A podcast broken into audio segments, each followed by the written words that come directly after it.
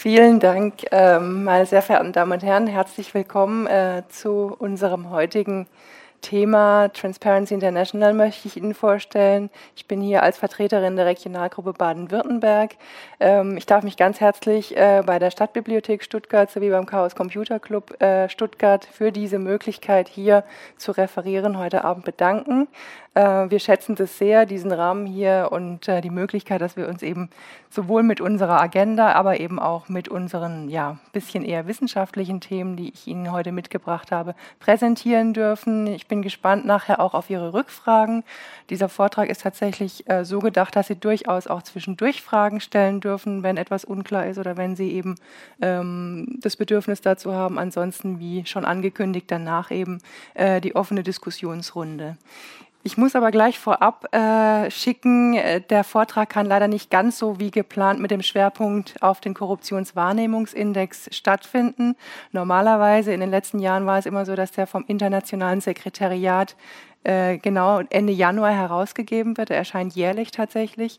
Äh, dieses Jahr gab es leider Verzögerungen bei der äh, Herausgabe des neuen Indexes, sodass ich leider auf die Zahlen von letztem Jahr zurückgreifen muss. Ich kann aber auch so viel sagen, es hat sich nicht grundlegend viel geändert. Nichtsdestotrotz habe ich jetzt eben nicht den Korruptionswahrnehmungsindex an den Anfang meines Vortrags gestellt, sondern möchte Ihnen erstmal ein bisschen allgemein was zu Transparency, zu unserer Organisation, zu unserem Anliegen, zum Thema Korruption im Allgemeinen vermitteln, bevor ich dann auf den Korruptionswahrnehmungsindex als wichtiges Instrument unserer Arbeit natürlich eingehen möchte. Gut, lassen Sie uns kurz einen Blick auf die Agenda werfen, was haben wir heute vor. Wir wollen Ihnen erstmal einen Überblick geben, was ist überhaupt oder wer ist überhaupt Transparency International.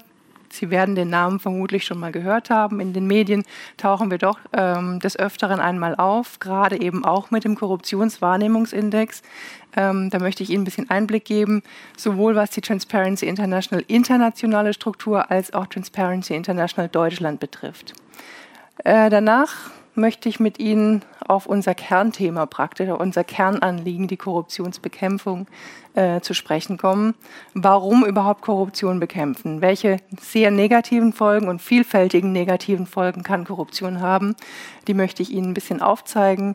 Ähm, wo, bis, bis wir dann übergehen zum Thema 3 oder zum dritten Teil unseres heutigen Vortrags. Und da wird es darum gehen, wie Korruption bekämpfen. Wie Korruption bekämpfen, da geht es nämlich genau um die Instrumente, die Transparency International in den letzten 25 Jahren seit seinem Bestehen entwickelt hat. Ähm, und da kann ich gleich vorab äh, sagen, der Korruptionswahrnehmungsindex ist natürlich ein ganz wichtiges Instrument, wenn nicht sogar das wichtigste und bekannteste Instrument von Transparency International. Soweit Fragen? Gut, dann lassen Sie uns starten. Wer ist Transparency International? Sie werden den Namen wahrscheinlich schon mal gehört haben, aber anders als vielleicht die großen NGOs, die man so kennt, Greenpeace, auch Amnesty International, ist Transparency vielleicht nicht ganz so bekannt, beziehungsweise was den Kern der Arbeit und wer die Mitglieder sind, ist vielleicht den einen oder anderen noch nicht ganz so geläufig. Deswegen ein paar einführende Worte, wer wir als Organisation überhaupt sind. Transparency International, wie ich schon gesagt habe, feiert dieses Jahr 25-jähriges Bestehen, wurde 1993 gegründet und zwar von diesem Herrn hier, Dr. Peter Eigen. Ähm, er war Hauptgründer, hat es mit ein paar anderen Kollegen, äh, und zwar von der Weltbank gemacht. Er, war langjähriger, hochrangiger Mitarbeiter der Weltbank, äh, Weltbankdirektor von, ähm, in Nairobi von Kenia, so rum.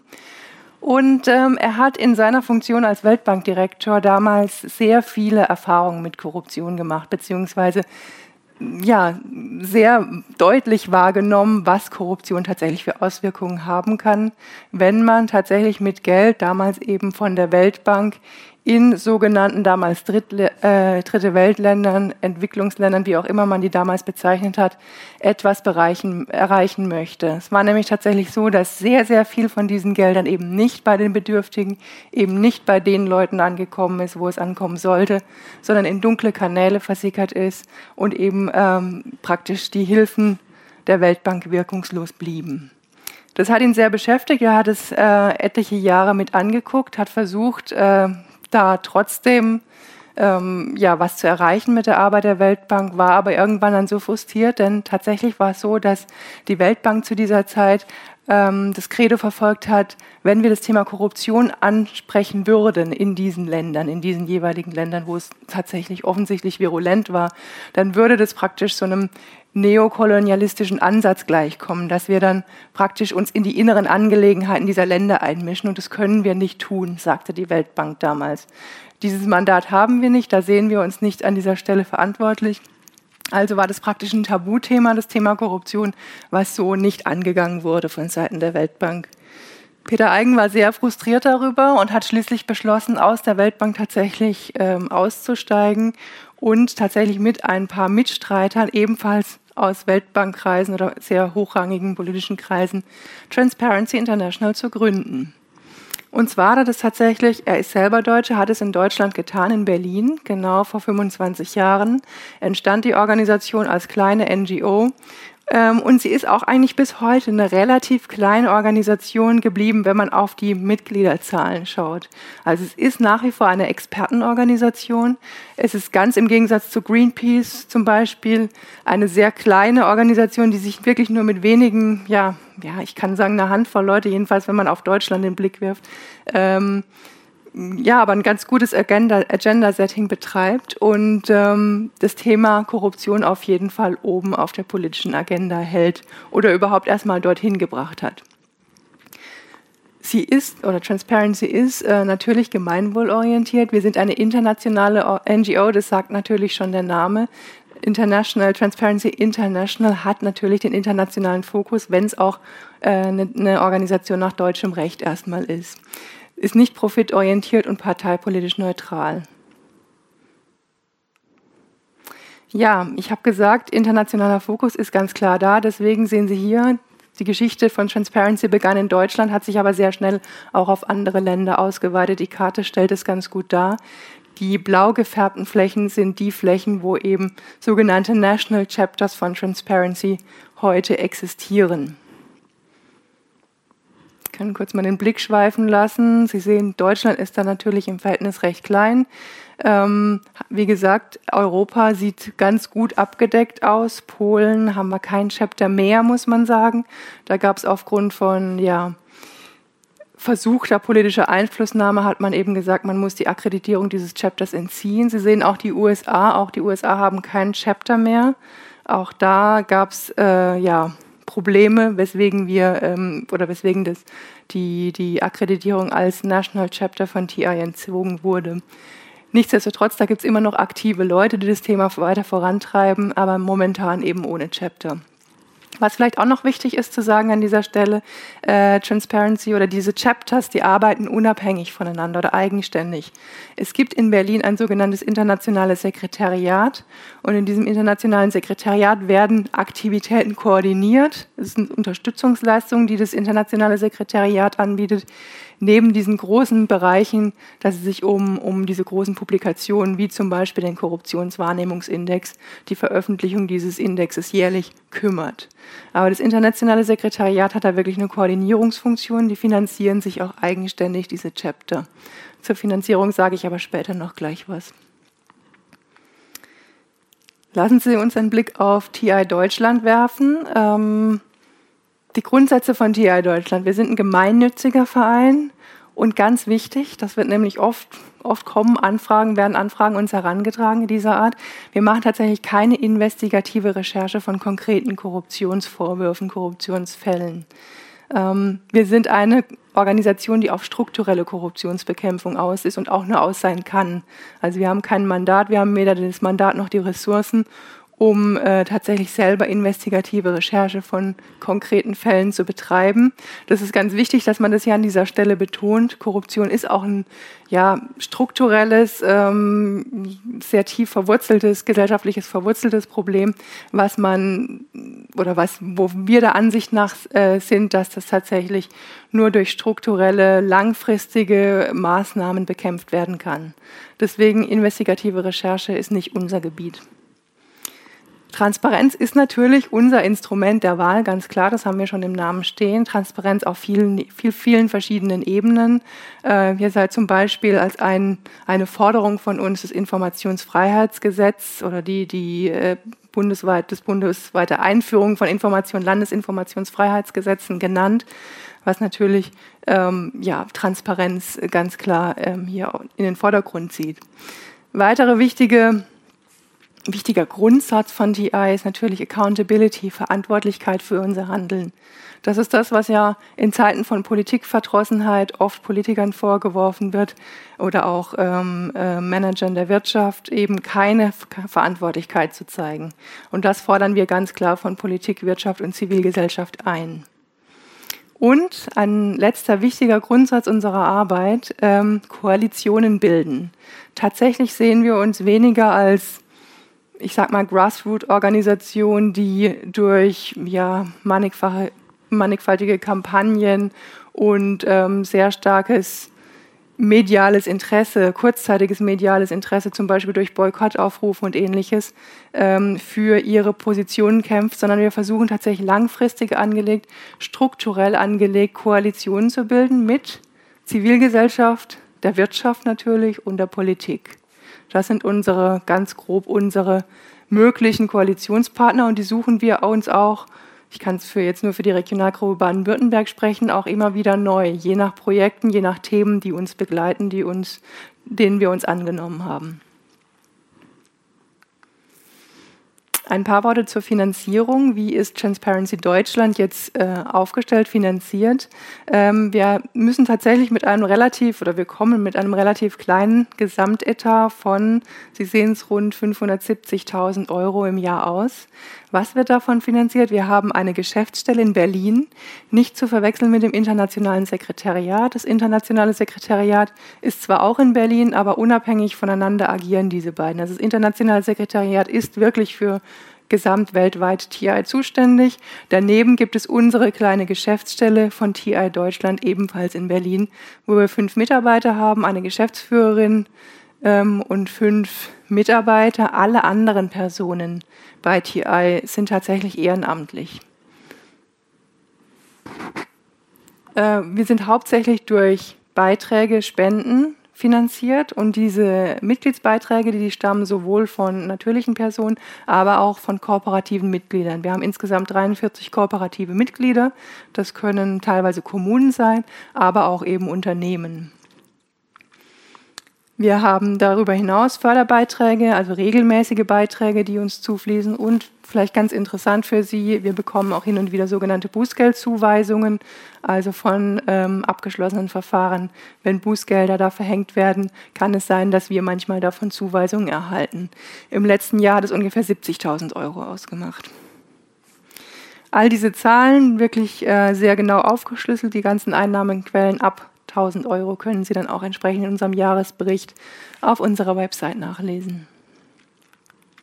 Ja, ein paar Worte zu unserer Governance. Wie sind wir aufgestellt? Also jetzt TI Deutschland. Wir haben den geschäftsführenden Vorstand, ähm, bestehend ähm, ja, aus unserer aus unserem, unserer Vorstandsvorsitzenden, Frau Prof. Dr. Ella Müller, ähm, und zwei Vertretern. Wir haben die Geschäftsführung oder die Geschäftsstelle, wie gesagt, in Berlin, einen Beirat, der auch mit verschiedenen Vertretern von anderen zivilgesellschaftlichen Organisationen besetzt sind, ist, sowie, und da kommen wir jetzt sozusagen ähm, zu meiner Person oder zu unserer TI-Regionalgruppe Baden-Württemberg, eben die Regionalgruppen, die praktisch die regionale Präsenz jeweils von TI darstellen und die Arbeitsgruppen. In den Arbeitsgruppen gibt es eben Themenführer, die bestimmte Themen vorantreiben, sei es jetzt ähm, das Thema ähm, Politik äh, oder das Thema Strafrecht, also natürlich alles Korruptionsbekämpfung oder strukturelle Korruptionsbekämpfung äh, in verschiedenen, ich sag's mal,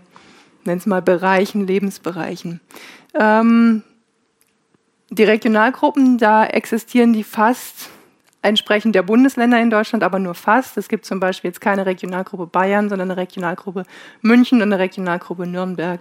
Äh, wenn Sie darüber hinaus interessiert sind an, an einer vielleicht Zusammenarbeit oder Mitarbeit äh, bei uns, dann kommen Sie jeder, oder Sie sind vielleicht nicht direkt in Stuttgart angesiedelt, dann kommen Sie gerne auf mich zu äh, nach dem Vortrag. Da wäre vielleicht durchaus Möglichkeiten mit der Mitarbeit über die Regionalgruppe Baden-Württemberg hinaus gegeben. Gut, hier nochmal ein Blick auf unseren Vorstand. Äh, Frau Müller habe ich schon, es ist irgendwie leicht verrutscht alles. Na gut. Ähm, Frau Müller, äh, unsere Vorsitzende, wurde gerade wiedergewählt, sowie ähm, Herrn Bäumer und Frau Klug, die ist übrigens Stadtkämmerin von Köln, also auch eine sehr ja, dezidierte Expertin in dem Bereich Korruptionsprävention im Bereich Finanzen und unsere Geschäftsführerin, Frau Dr. Mertens ist der restliche Vorstand.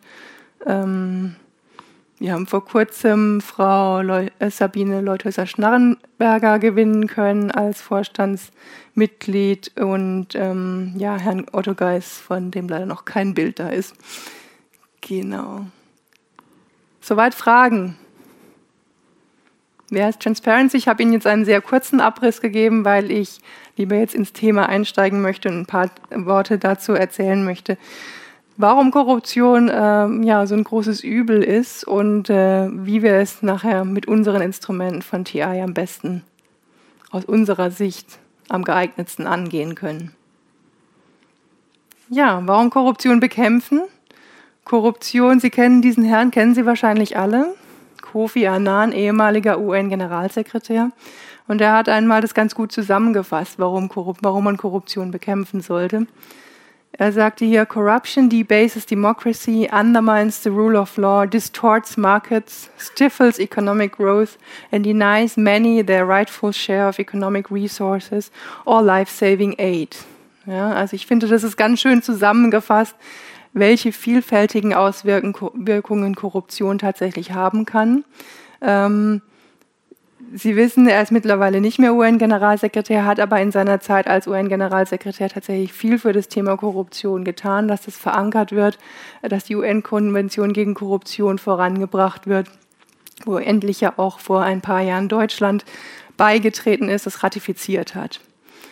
Korruption hat tatsächlich vielfältige, mannigfaltige äh, negative Auswirkungen. Ich möchte ihn kurz mal hier die möglich oder die Felder der Korruption, so wie wir sie wahrnehmen, äh, präsentieren.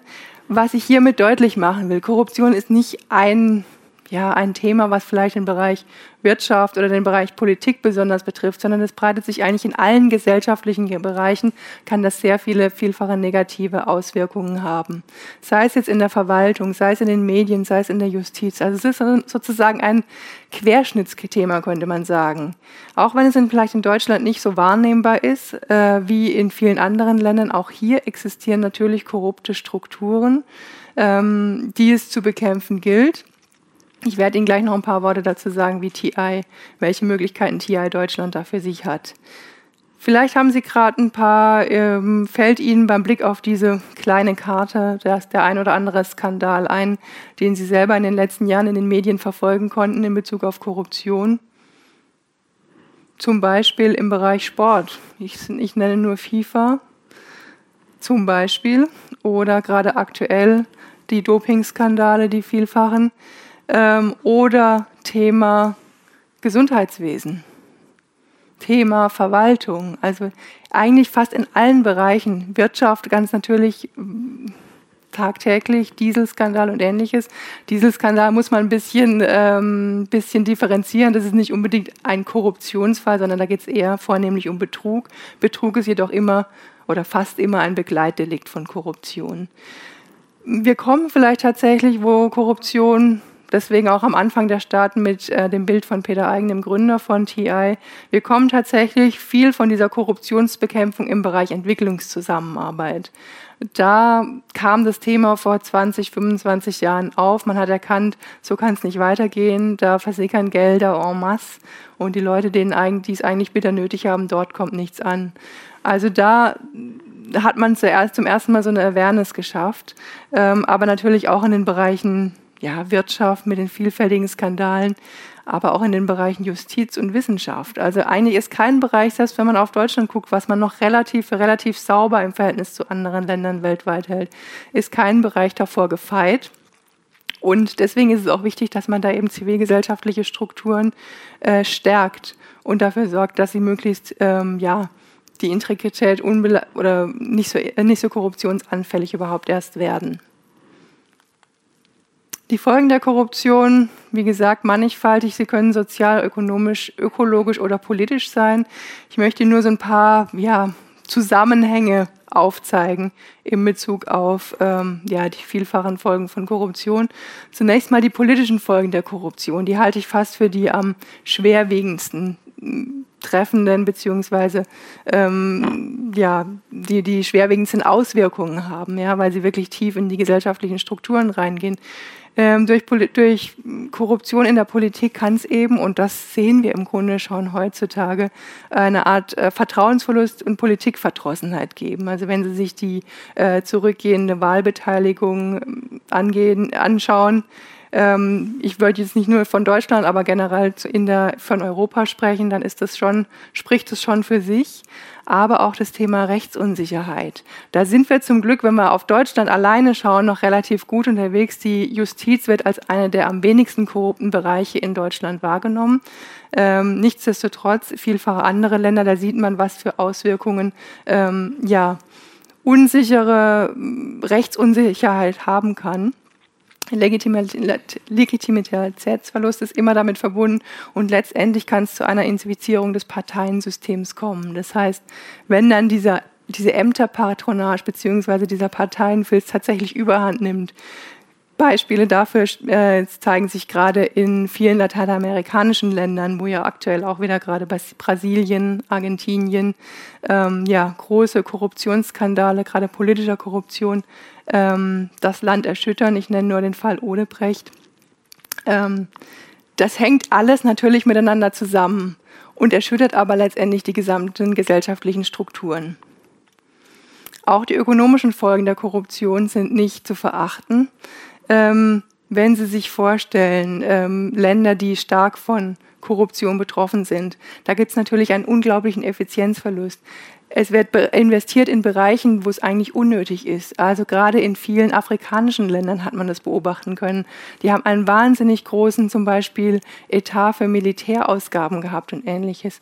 Dort konnte man gut solche Korruptions, ja, solche korruptiven Machenschaften verstecken. Also wo große, wo große Summen an Geldern flossen für Beschaffung jedweder, zum Beispiel irgendwelcher neuen Waffengattungen. Dort konnte man sehr gut, ähm, ja, Gelder ähm, verschleiern letztendlich.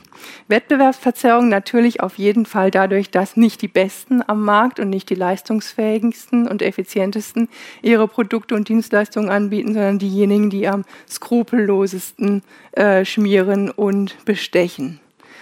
Insgesamt für ein ganzes Land kann es natürlich bedeuten, wenn ein Land so durch und durch äh, von Korruption geprägt ist, dass letztendlich auch tatsächlich die Investitionen zurückgehen, aufgrund der Rechtsunsicherheit, aufgrund der Tatsache, dass man sich nicht sicher sein kann, dass die Investitionen tatsächlich Früchte tragen, dass man im Zweifel seine Eigentumsrechte durchsetzen kann vor Gericht etc. Und damit natürlich geraten letztendlich integre Firmen in Gefahr und würden sich im Zweifel vom Markt zurückziehen. Ein Wort noch zu den Folgen der Sozi zu den sozialen Folgen von Korruption. Das, was wir in den letzten Jahren immer verstärkt lesen, was auch in Deutschland zutrifft. Die Ursachen mögen zwar jetzt unbedingt nicht unbedingt Korruption sein, aber dieses Gefälle zwischen Arm und Reich in der Tendenz wächst das stets in korrupten oder als besonders korrupt wahrgenommenen Ländern. Die Kriminalität nimmt insgesamt zu. Der, äh, das Vertrauen in den Rechtsstaat schwindet damit. Auch hier nehmen letztendlich die Investitionen ab und, Chancenungleich und die Chancengleichheit, die Startchancengerechtigkeit wird letztendlich untergraben. Also letztendlich trifft tatsächlich Korruption, vor allem in, in den Ländern, wo es endemische Korruption gibt, tatsächlich immer die Ärmsten der Armen. Die haben am meisten darunter zu leiden. Zum Beispiel, wenn sie für jeden Arztbesuch entsprechend, ähm, damit sie untersucht werden, damit sie ihre Behandlung erhalten, die sie dringend notwendig brauchen, bezahlen müssen, damit sie überhaupt behandelt werden. Oder wenn sie beim Amt, um die Genehmigung zu bekommen, die ihnen eigentlich zusteht, erstmal bezahlen müssen. Oder wenn sie, äh, ja, sei es im Gesundheitsamt oder wenn sie von der Polizei angehalten werden und erstmal dort ähm, löhnen müssen, um überhaupt ähm, ja, weiterfahren zu dürfen. Es gibt vielfältige Formen, aber die treffen tatsächlich, diese sogenannte Petty Corruption treffen immer die, trifft immer die Ärmsten der Armen.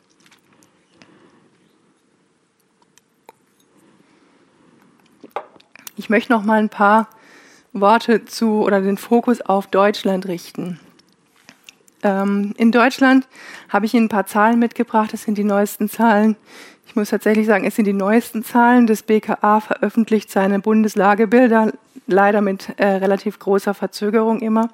Äh, die neuesten Zahlen zu den Schäden von Korruption, den finanziellen Schäden, muss man sagen. Denn tatsächlich das, was hier abgebildet, äh, was Sie hier abgebildet sehen, ähm, Schaden in Millionen Euro, ist ja tatsächlich nur ein kleiner Bruchteil. Also Sie sehen, wenn Sie sich das so angucken, also ein relativ, ich würde mal sagen, es ist kein richtiger Trend zu erkennen.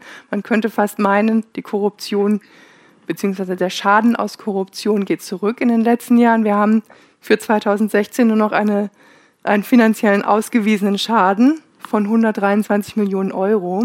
Das beruht aber tatsächlich auf Zahlen, die das BKA praktisch auf Straftaten, die tatsächlich oder Ermittlungsverfahren, die abgeschlossen sind. Also die nur solche tauchen in der Statistik auf. Das ist keine geschätzte Zahl, sondern tatsächlich eine Zahl, ähm, die die abge abgeschlossenen Strafverfahren praktisch darstellt. Ähm, deswegen kann es natürlich nur ein sehr kleiner Bereich sein. Im Allgemeinen geht man tatsächlich davon aus, oder geht die Wissen, gehen wissenschaftliche Untersuchungen davon aus, dass 95 Prozent aller Korruptionsfälle tatsächlich im Dunkeln bleiben und nur 5 Prozent äh, das sogenannte Hellfeld ausmachen. Also dann können Sie sich ausrechnen, diese Zahl wird nur einen sehr, sehr kleinen Bruchteil von ähm, den gesamten finanziellen Schäden allein für Korruption in Deutschland darstellen. Ja. Dazu kommt natürlich immer das, was ich Ihnen gerade eben versucht habe sehr grob, sehr holzschnittartig darzustellen.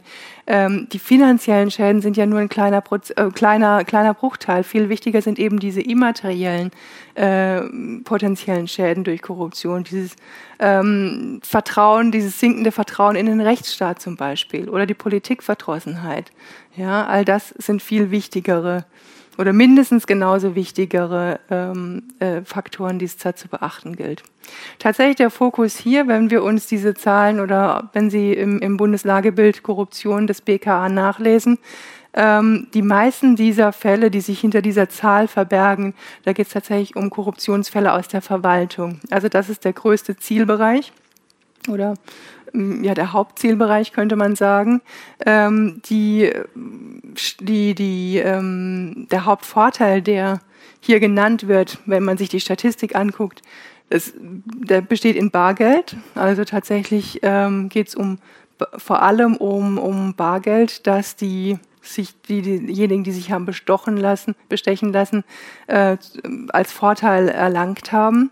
Weniger um Sachleistungen, kann aber natürlich durchaus auch sein. Also der Fantasie sind da keine Grenzen gesetzt.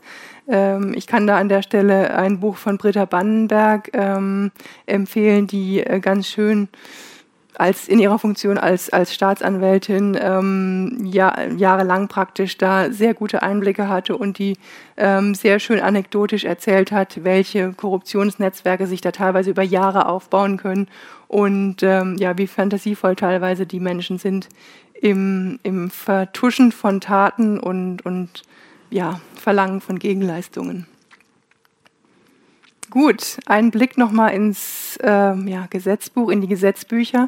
Äh, ich möchte Sie nur auf einen ganz interessanten ja, Tatsache hinweisen, nämlich Korruption als solche. Wir reden ja hier die ganze Zeit von Korruptionsbekämpfung, ähm, Korruptionswahrnehmung. Tatsächlich existiert Korruption als solcher, als Begriff nicht äh, in den Gesetzestexten, in den deutschen Gesetzen.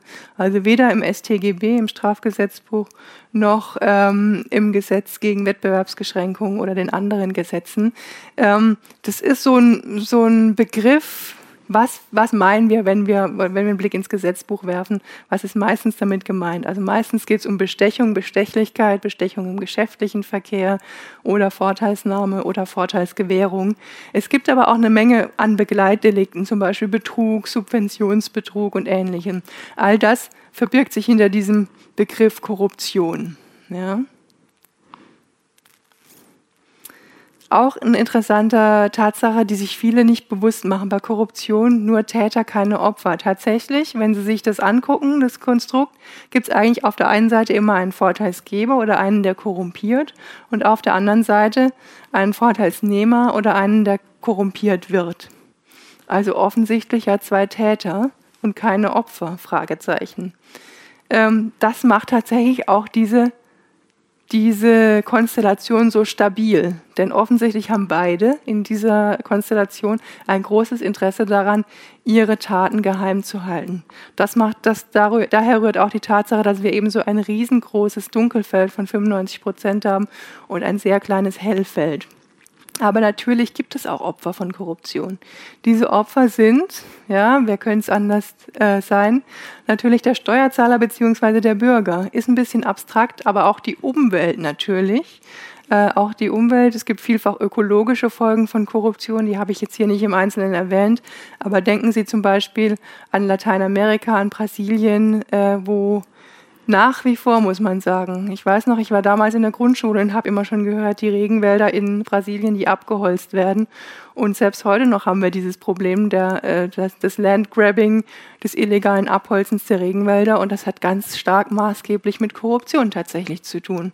Also auch die Umwelt kann Opfer von Korruption sein. Auch das Gesundheitssystem als solches. Ähm, erst vor kurzem, vor wenigen Jahren, gab es hier eine ähm, gesetzliche Reform, dass wir jetzt auch tatsächlich einen Paragraphen oder ein Gesetz zur Bekämpfung von Korruption im Gesundheitswesen haben. Das ist erst vor zwei Jahren tatsächlich äh, aufgenommen, verabschiedet worden. Es wird sich zeigen, wie wirkungsvoll der ist. Also auf jeden Fall die Opfer von Korruption. Und das macht es eben so schwierig, Entschuldigung, so schwierig, äh, das Thema anzugehen. Die Opfer von Korruption bleiben ganz oft unentdeckt. Die wissen gar nicht, dass sie Opfer von Korruption geworden sind. Und als solche ist es auch eben sehr schwierig, gerade für Organisationen wie uns, auf die Bedeutung dieses Themas hinzuweisen. Denn wo kein Opfer ähm, oder wo kein sichtbares Opfer, da ist es natürlich schwierig klarzumachen, dass wir da dennoch ein Problem haben. Genau, jetzt komme ich schon zum dritten Teil unseres äh, heutigen Vortrags, wie Korruption bekämpfen. Ich habe ihn auch hier tatsächlich sehr grob und holzschnittartig versucht aufzuzeigen, äh, was potenzielle Folgen von Korruption sind. Äh, ich möchte Ihnen aber jetzt natürlich sozusagen ein bisschen Hoffnung machen und zeigen, wie Transparency Korruption versucht zu bekämpfen, welche Instrumente Transparency bietet und ähm, ja, welche Möglichkeiten wir da sehen. Das ist jetzt eine Palette an Instrumenten, die TI Deutschland tatsächlich verfolgt. Ähm, das erste habe ich natürlich schon genannt, ist, wir wollen Koalitionen schmieden. In all dem, was wir tun, ähm, wollen wir das nicht als Einzelkämpfer machen, als alleinige Organisation, sondern wir wollen uns tatsächlich Partner aus Politik, Wirtschaft und Zivilgesellschaft für unsere Themen suchen. Das ist auch mit ein Grund, warum wir eben tatsächlich ähm, wir, äh, Wirtschaftsunternehmen oder Unternehmen ähm, in unsere Organisation als Mitglieder zulassen. Wir haben dafür schon vielfach Kritik erhalten, weil wir gesagt haben, die sind doch oft mit denen im Boot, die sind doch oft die Täter. Ja, das stimmt. Aber wir haben gedacht, wenn wir es schaffen, die mit ins Boot zu holen, die tatsächlich, dass sie sich öffentlich verpflichten, gegen Korruption äh, zu agieren und tätig zu werden, haben wir eigentlich mehr gewonnen, als wenn wir sie äh, öffentlich bloßstellen und verdammen. Das ist ein Grund äh, oder ein, ein ja, Instrument im weitesten Sinne. Wir haben aber natürlich eine Vielzahl von Publikationen, die wir teilweise jährlich, teilweise in anderen äh, Tournee herausgeben. Das sind Studien, mit denen wir ja, die, die das Thema Korruption eben aufbereiten, in Zahlen packen. Ähm, das sind Thema, Themen zum Beispiel der Integritätsbericht, ähm, genannt NIS, äh, den wir vor ein paar Jahren zu Deutschland herausgegeben haben. Den gibt es eben auch, der ist auch für andere Länder erschienen. Ähm, oder wir haben eine ganze Anzahl von Leitfäden zur Korruptionsprävention, Checklisten zur Korruptionsprävention, wo wir tatsächlich sehr ähm, ich sag mal, hands-on versuchen, äh, das Thema Korruption zum Beispiel in der Verwaltung, wo es tatsächlich ein Hauptthema in Deutschland ist, Verwaltung, aber auch die Baubranche, das sind somit zwei die Hauptrisikobereiche äh, oder Branchen in Deutschland, die am korruptionsgefährdetsten sind, am, am gefährdetsten sind von Korruption. Wir haben aber natürlich auch äh, diese internationalen Ranglisten. Die stehen hier nur mit den Abkürzungen drin. CPI ist genau dieser Corruption Perception Index, zu dem ich gleich noch mehr sagen werde. Und der ist auch tatsächlich mit das bekannteste und äh, ja, ich würde mal sagen, wirkungsvollste Instrument, was wir haben. Wir haben darüber hinaus den Bribe Payers Index. Der Bribe Payers Index ist praktisch die Gegenseite des CPI. Der beschreibt praktisch die ja eben die Besteche, die oder listet die Länder, aus denen die Geber von Bestechungszahlungen vor allem kommen auf. Also da tauchen dann vor allem die Industrieländer auf. Ähm, und den ähm, GCB, da muss ich jetzt selber kurz nachdenken, was das nochmal hieß. Es war der Global Corruption Report, so viel ich weiß. Ähm, das ist ein Bericht, der nicht so oft erscheint.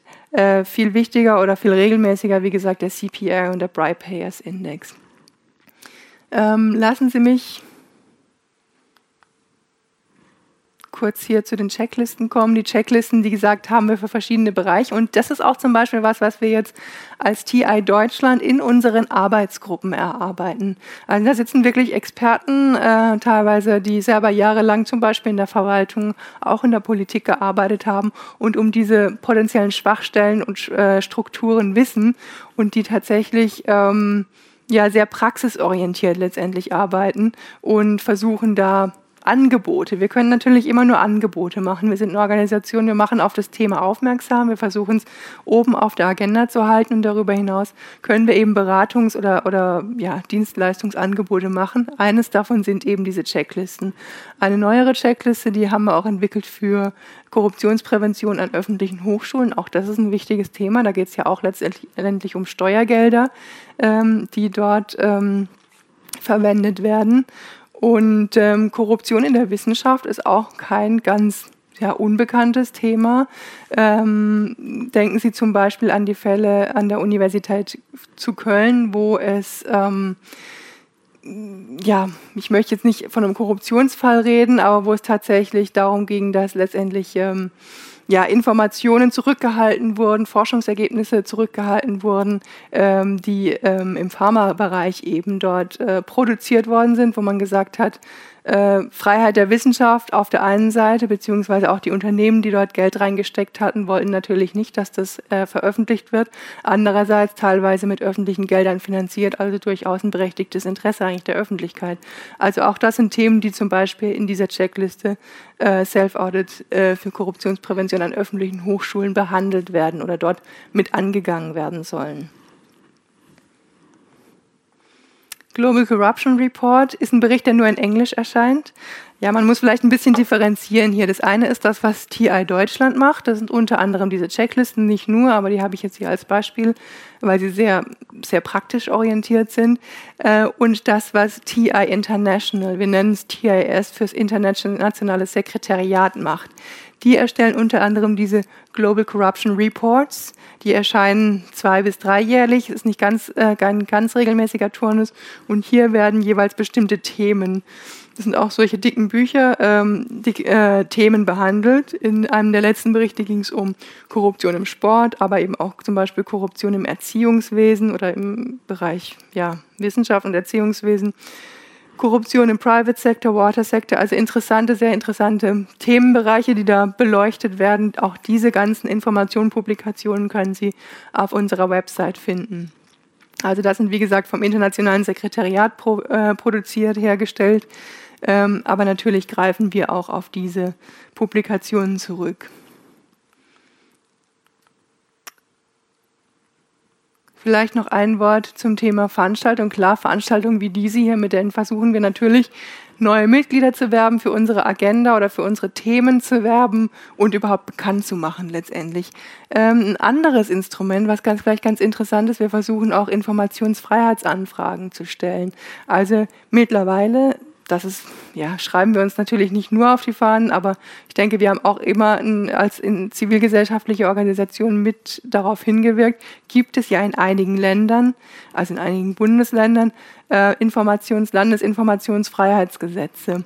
Äh, und es gibt ja auch ein Bundesinformationsfreiheitsgesetz. Auch wenn wir gerade das in Baden-Württemberg durchaus kritisieren als unzureichend, nichtsdestotrotz gibt es das. Und wir versuchen, die vorhandenen Instrumente natürlich auch zu nutzen, also die die Politik geschaffen hat, dass sie nicht einfach nur als solche existieren, sondern wir versuchen natürlich auch da zu gucken, dass wir die nutzen, dass wir wirklich Anfragen stellen, dass wir teilweise auch für ähm, ja, Privatleute, die an uns herantreten, ähm, wir, nee, wir stellen nicht für Privatleute Anfragen, aber Themen, die auftauchen, die immer wieder ähm, thematisiert werden, versuchen wir, das durch Informationsfreiheitsanfragen äh, zu platzieren, damit wir da tatsächlich auch von dem, was wir an Möglichkeiten haben, die voll ausnutzen. Es nützt ja nichts, wenn wir die Informationen, wenn die einem zur Verfügung gestellt werden, wenn niemand die liest, beziehungsweise wenn niemand die auswertet. Gut, aber lassen Sie mich jetzt noch ein paar Worte zum Korruptionswahrnehmungsindex sagen. Der Korruptionswahrnehmungsindex, Corruption Perception Index, ist ein Instrument, was tatsächlich seit 1996 existiert, wurde damals von einem tatsächlich Praktikanten von Transparency äh, mitentwickelt. Ähm, der ist heute Professor an der Universität in Passau. Der Herr Lambsdorff ist es. Ähm, und dieses Instrument ist für uns ein tatsächlich sehr wichtiges Instrument, denn es wird sehr regelmäßig, einmal jährlich erscheint es und einmal jährlich tatsächlich katapultiert es uns als Organisation mit diesen Zahlen ähm, in, die, in die Medien, Spiegel und die großen Medien berichten eigentlich alle darüber. Ähm, sorgt einfach dafür, dass, dass über uns geredet wird, dass unsere Forderungen in die Öffentlichkeit getragen werden, äh, weil wir mit diesem Instrument eben ähm, ja sehr schön abbilden können, wie denn auch tatsächlich Entwicklungen äh, sind äh, von Korruption, ja, von wie, wie sich Korruption, und zwar öffentliche Korruption, da muss man unterscheiden, öffentliche Korruption, also Korruption in Verwaltung, tatsächlich entwickelt hat. Sie sehen hier die Skala, ähm, können Sie vielleicht nicht so gut erkennen, und zwar geht die von null bis sehr korrupte Länder bis 100 sehr ja, saubere Länder, sage ich jetzt mal. Ähm, Sie sehen auch auf der Landkarte überwiegt die Farbe Rot, Rot bis Dunkelrot, Orange, ähm, bis hin zu Gelb, Grün existiert, ja, die Skala endet bei Gelb, bei Hellgelb. Ähm, Deutschland liegt mit einem Score von 81 Punkten auf Rang 10 von insgesamt 176 Ländern, die gemessen wurden. Also auf jeden Fall natürlich in den oberen Rängen. Wenn man es aber tatsächlich mit Europa äh, vergleicht, also mit den mit den europäischen Ländern, ähm, dann liegen wir da nur im Mittelfeld, würde ich sagen. Die skandinavischen Länder sind da tatsächlich traditionell immer deutlich besser als wir unterwegs. Sie haben auch eine deutlich bessere ja, Informationsfreiheitsgesetze beziehungsweise öffentliches, öffentlicheres Verwaltungshandeln als wir hier in Deutschland. Ähm, wie wird gemessen? Das ist auf jeden Fall ein aggregierter Index. Äh, die Einzelheiten, ich kann Ihnen das jetzt auch nur sehr grob äh, mitteilen. Die Einzelheiten dazu, auch die statistischen Einzelheiten dazu finden Sie auch wiederum auf der Website. Und zwar ist das jetzt von transparency.org, also der äh, Seite unseres internationalen Sekretariats. Ähm, ich habe Ihnen hier einen kleinen Auszug aus der Tabelle sehr, sehr vereinfacht mitgebracht. Sie sehen hier immer an oberster Stelle rangieren in den letzten Jahren eigentlich die skandinavischen Länder. Ähm, was vielleicht noch wichtig ist an der Stelle, das ist ja ein Wahrnehmungsindex. Das macht es eben, ja, Korruption ist sehr, sehr schwierig zu messen. Ich habe ja gesagt, das geschieht im Dunkeln. Wir haben ein riesig großes Dunkelfeld und ein sehr kleines Hellfeld. Also wir können Korruption als solches eigentlich nicht messen. Wir können nur die wahrgenommene Korruption messen. Ja, das ist ganz wichtig, dass wir das hier nochmal klarstellen und betonen. Es ist ein Korruptionswahrnehmungsindex hier. Befragt werden Experten aus fast allen diesen Ländern.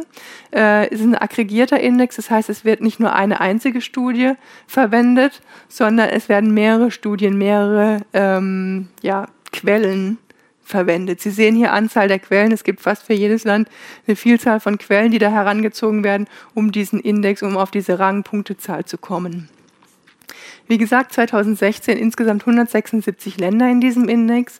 Ähm, im westeuropäischen Vergleich ist tatsächlich ähm, Deutschland nur im Mittelfeld. An letzter Stelle sehen Sie auch, das sind, ja, man könnte eigentlich von Failed States sprechen. Länder wie Somalia, Südsudan ähm, sind da, rangieren da ganz unten. Ähm, vielleicht noch ein paar Worte zu, ähm, zur Vergleichbarkeit. Tatsächlich seit einigen Jahren ist der Index kann man ein Jahr mit dem Vorjahr praktisch vergleichen, die Entwicklungen. Sie sehen aber, und deswegen bin ich auch nicht ganz so traurig, weil die äh, Werte relativ stabil bleiben. Also da gibt es keine Riesenveränderungen. Es gibt mal in den unteren Bereichen Sprünge. Sprünge. Griechenland hat zum Beispiel vor ein paar Jahren, äh, vor zwei Jahren einen relativ großen Sprung gemacht. Aber Deutschland rangiert eigentlich seit Jahren so in diesem Bereich Platz 9, 10. Ähm, hat sich ein bisschen verbessert in der wahrgenommenen Korruption, äh, nachdem zum Beispiel die UN-Konvention gegen Korruption unterzeichnet, äh, ratifiziert wurde äh, vor ein paar Jahren. Äh, nichtsdestotrotz, wir bleiben in diesem Mittelfeld ungefähr. Wir haben aber tatsächlich einige Länder vor uns, gerade zum Beispiel die, wie gesagt, die skandinavischen, aber auch traditionell Neuseeland, ähm, die weiterhin deutlich vor uns da liegen und von denen wir uns doch noch einiges abgucken können. Haben Sie erstmal Fragen soweit? Ich sehe jetzt, die Zeit ist doch schon fortgeschritten. Ich möchte jetzt auch nicht zu sehr Sie mit statistischen Einzelheiten langweilen. Sie können, wie gesagt, alles, alle Quellen, die da herangezogen werden, ähm, wieder letztendlich aggregiert wird, können Sie nachher ähm, im Internet die Informationen dazu finden. Was ich Ihnen ähm, ja an der Stelle ja, einfach vermitteln wollte, war ein Eindruck der Instrumente, die uns zur Verfügung stehen und mit der wir praktisch für unser Ziel, Korruption weltweit zu verringern, wenn das schon nicht auszumerzen, dann zu verringern, ähm, ja, vorantreiben möchten. Ich habe gleich zwei Fragen. Ja, gerne. Ähm, die erste ist, wie tief gehen Sie denn in Deutschland hin und schauen sich einzelne Verwaltungen an? Bleibt das auf der, auf der Bundesebene oder gehen Sie auch bis in Kommunen oder Städte runter, um dort sich das Ganze anzuschauen? Mhm. Und das Zweite ist, gibt es Länder, die eine Pflicht haben, äh, Korruption zu veröffentlichen? Also dass Verwaltungen gezwungen werden, wenn sie Korruption gehabt haben, diese dann auch wirklich darzulegen, um dann quasi ihre, ja. ihrer Arbeit auch zu helfen? Ja. Äh, vielleicht fange ich mit der zweiten Frage an. Also da ist mir nichts bekannt, dass es solche Verpflichtungen gibt. Äh, ich mag jetzt nicht für alle diese 176 Länder sprechen. Ist mir, wäre mir aber gänzlich neu, dass es solche Verpflichtungen gibt. Wäre natürlich schön, würde unsere Arbeit unglaublich erleichtern, aber äh, das ist nicht bekannt. Ähm, was es natürlich gibt äh, für Deutschland ist so, solche Register werden jetzt ja diskutiert, beziehungsweise wurden eingeführt, Wettbewerbsregister und ähnliches, muss man schauen, wie wirkungsvoll das ist. Ähm, aber letztendlich werden hier tatsächlich werden hier auf noch andere Datenquellen zurückgegriffen, äh, die eher ja noch selber aggregierte Datenquellen sind und auf Expertenbefragungen letztendlich. Äh, wie weit die, ob die in Deutschland bis auf die kommunale Ebene runtergehen, ähm, das ist mir nicht bekannt. Ich vermute eher nein, ehrlich gesagt. Ähm, das wird tatsächlich auf einer eher Bundesebene stattfinden, wo da die Daten überprüft oder wo die Daten herangezogen werden noch weitere Fragen? Sie müssen jetzt nicht nur zum Korruptionswahrnehmungsindex, zu unserer Arbeit im Allgemeinen, Verständnisfragen. Wie gesagt, es war nur sehr, ein sehr kurzer Abriss unserer Arbeit, aber vielleicht das Mikro kommt. Äh, ist das eine hauptamtliche Stelle, die Sie zum Beispiel begleiten? Nee, nee, nee, ich mache das ehrenamtlich. Nee, nee. Also ähm, in meinem wirklichen Leben habe ich einen Job. Ähm, bei einem großen Verkehrsinfrastrukturunternehmen. Ähm, ich mache das ehrenamtlich tatsächlich seit äh, mittlerweile seit 2012, genau. Danke. Mir, was mir unklar ist, yeah. diese ganze Korruption besteht ja quasi aus einem Gefühl, weil Sie sagten ja vorher auch, ähm, es gibt kein Gesetz gegen Korruption. Es gibt also in Deutschland nur Gesetze gegen Betrug und gegen Schmieren von Leuten. Bestechung, genau. Bestechung. Ähm, das heißt, diese ganzen Quellen werten dann diese anderen Verbrechen aus und werten das dann als Korruption oder wie muss ich mir das vorstellen? Also wie kriegen die ein Gefühl dafür, wie Sie sprachen eben von Gefühl, wie mhm. kriege ich das Gefühl dafür, was jetzt Korruption ist? Ja, also Gefühl ist vielleicht dann doch nicht ganz das richtige Wort. Ich würde eher von Wahrnehmung sprechen tatsächlich und Wahrnehmung basiert natürlich schon auch auf Erfahrungen, die diese Experten, die da befragt werden, in der Vergangenheit im Umgang mit Verwaltungshandeln gemacht haben. Also es ist schon mehr als ein Gefühl, aber es ist eben nicht so, dass man sagen kann, da steckt eine harte Zahl dahinter von so und so viel Korruptionsfällen, die jeweils da betrachtet wurden. Das nicht. Es ist trotzdem eine Wahrnehmung, weil eben, wie gesagt, viel, viel im, im Dunkelfeld bleibt und auch bleiben wird. Ähm, deswegen ähm, kann es nur ein Teil dieser, dieser Zahlen abdecken und deswegen eben nur die Wahrnehmung. Ähm, was war Ihr erstes Anliegen? Ich habe es gerade vergessen. Habe ich die Frage damit beantwortet? Okay, gut. Noch weitere Fragen?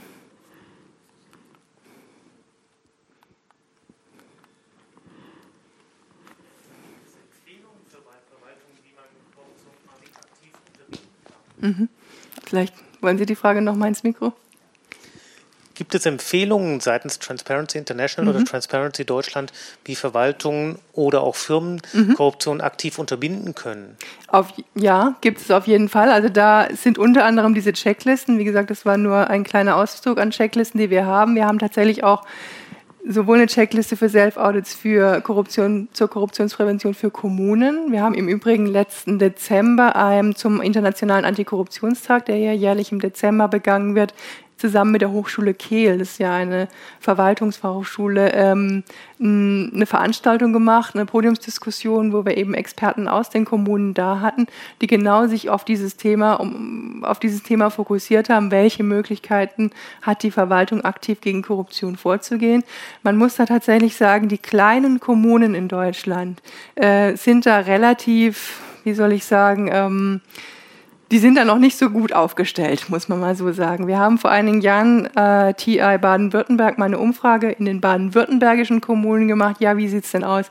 Gibt es denn tatsächlich schriftlich festgelegte Antikorruptionsregeln in irgendeiner Form, dass da irgendwas schriftlich niedergelegt wurde für die äh, Verwalten, also für die Mitarbeiter letztendlich? Für die Beamten. Und zum anderen gibt es eine Person, die tatsächlich als Antikorruptionsbeauftragte für dieses Thema explizit benannt wurde. Und äh, der Rücklauf war, ja, ich würde mal sagen, gar nicht so furchtbar schlecht. Ähm, die Ergebnisse allerdings, das, was da zurückkam, war tatsächlich ernüchternd. Letztendlich hatte bis auf zwei, drei Ausnahmen hat fast keine Kommune in Baden-Württemberg da ordentlich niedergelegte, schriftlich niedergelegte Antikorruptionsregeln oder Antikorruptionsbeauftragte, die explizit für diese Funktion benannt worden sind. Also da gibt es wirklich noch äh, viel Handlungsbedarf und genau aus solchen Gründen machen wir zum Beispiel solche Checklisten, machen wir solche Veranstaltungen wie letztes, äh, letzten Dezember mit der Hochschule Kehl weil wir da darauf hinweisen wollen, dass es dann Defizit gibt.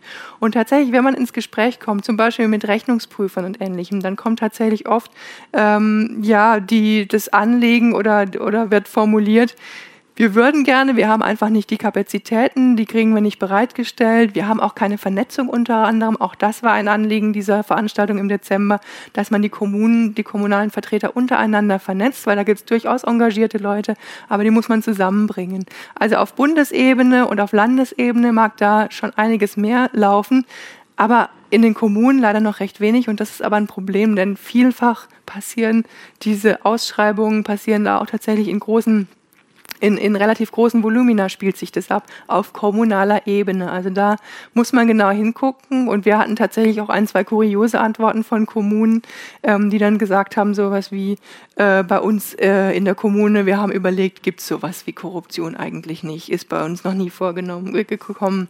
Also das ist natürlich schon skurril, wenn man sowas hört, weil das irgendwo eine totale Verleugnung der Tatsachen ist.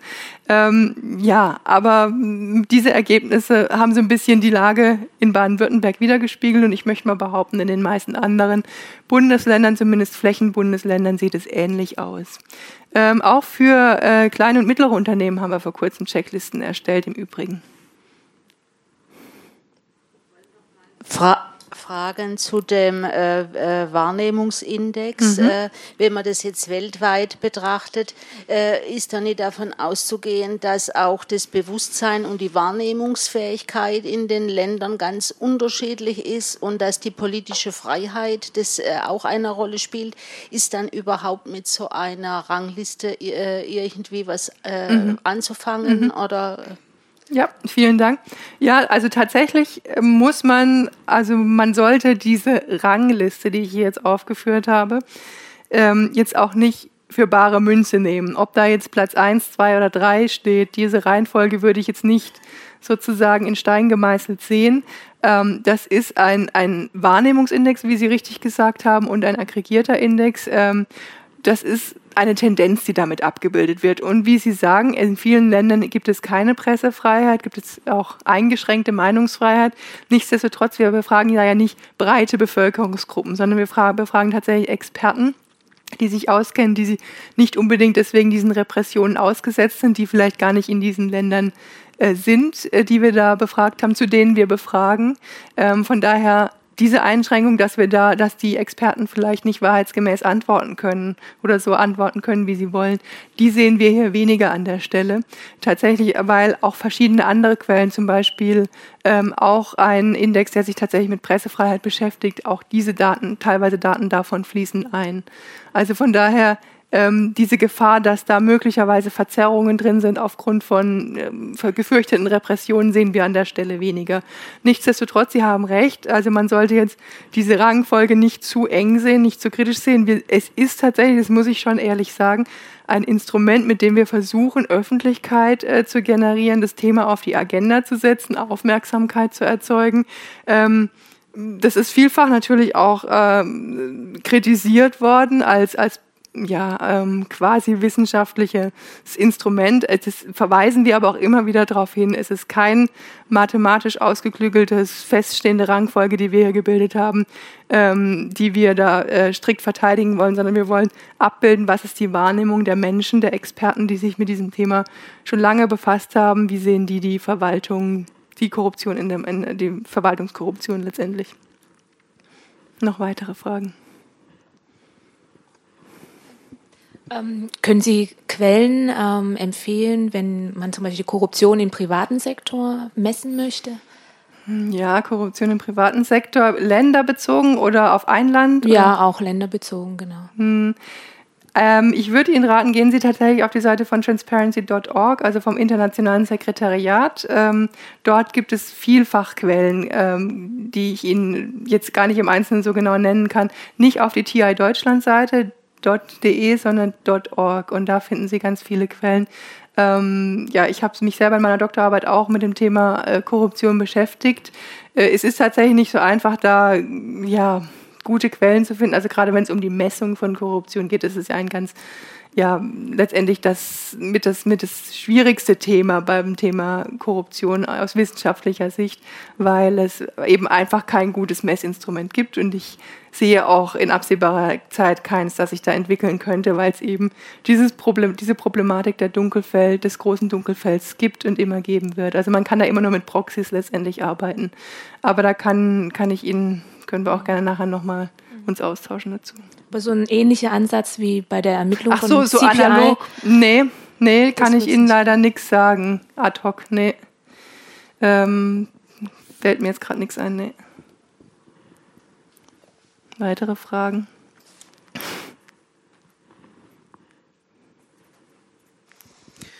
Nachdem ich Frag den Staat eine, als ein wundervolles Instrument sehe, Ja. um Politiker zu fragen, Ja. inwieweit wird Transparency International da als Lobbyist auch aktiv auf der deutschen oder aber auch auf der Mhm. europäischen Ebene? Ja, tatsächlich ist es ähm, schon eng mit TI verbunden. Also es ist, lassen Sie mich jetzt ähm, äh, nicht lügen, aber soweit ich äh, da weiß, ich war da nicht involviert, gibt es da enge Verbindungen, also organisatorischer Art, sodass das ähm, aus einer Initiative praktisch eine, eine Schwesterorganisation entstanden ist, sodass da durchaus Leute, die bei TI waren, jetzt eben bei, bei Frag den Staat aktiv geworden sind, weil sie das als ihr Kernfokusthema äh, gesehen haben. Tatsächlich ähm, ja, ist es unter anderem aus einer TI-Initiative entstanden. Nicht nur, aber TI war da maßgeblich daran beteiligt. Und das ist genau das natürlich, was wir wollen. Wir wollen ähm, Menschen erstens befähigen, Menschen Informationen geben darüber, was Korruption ist, welche negativen Folgen es haben kann und wie man es bekämpfen kann. Aber wir wollen natürlich auch zivilgesellschaftliche ähm, ja, Eigenschaften und letztendlich Stärken der Menschen. Also sie dazu befähigen, ähm, sich auch klarzumachen, dass sie selber als Bürger eine wichtige Verantwortung auch haben und dass sie tatsächlich die Politiker auch verantwortlich halten sollten. Also wir sind ja zum Glück in einem Land mit äh, einer relativ großen Meinungs- und Pressefreiheit und das sollten wir tatsächlich auch ausnutzen. Und ähm, da auch unserer Verantwortung gerecht werden und, und ein mündiger Bürger sein. Und das genau durch solche Instrumente, die wir dann auch entsprechend nutzen sollten, können wir dem nachkommen. Weitere Fragen? Nee? Dann danke ich ganz herzlich für Ihre Aufmerksamkeit und äh, ja, besuchen Sie uns gerne auf transparency.de oder transparency.org.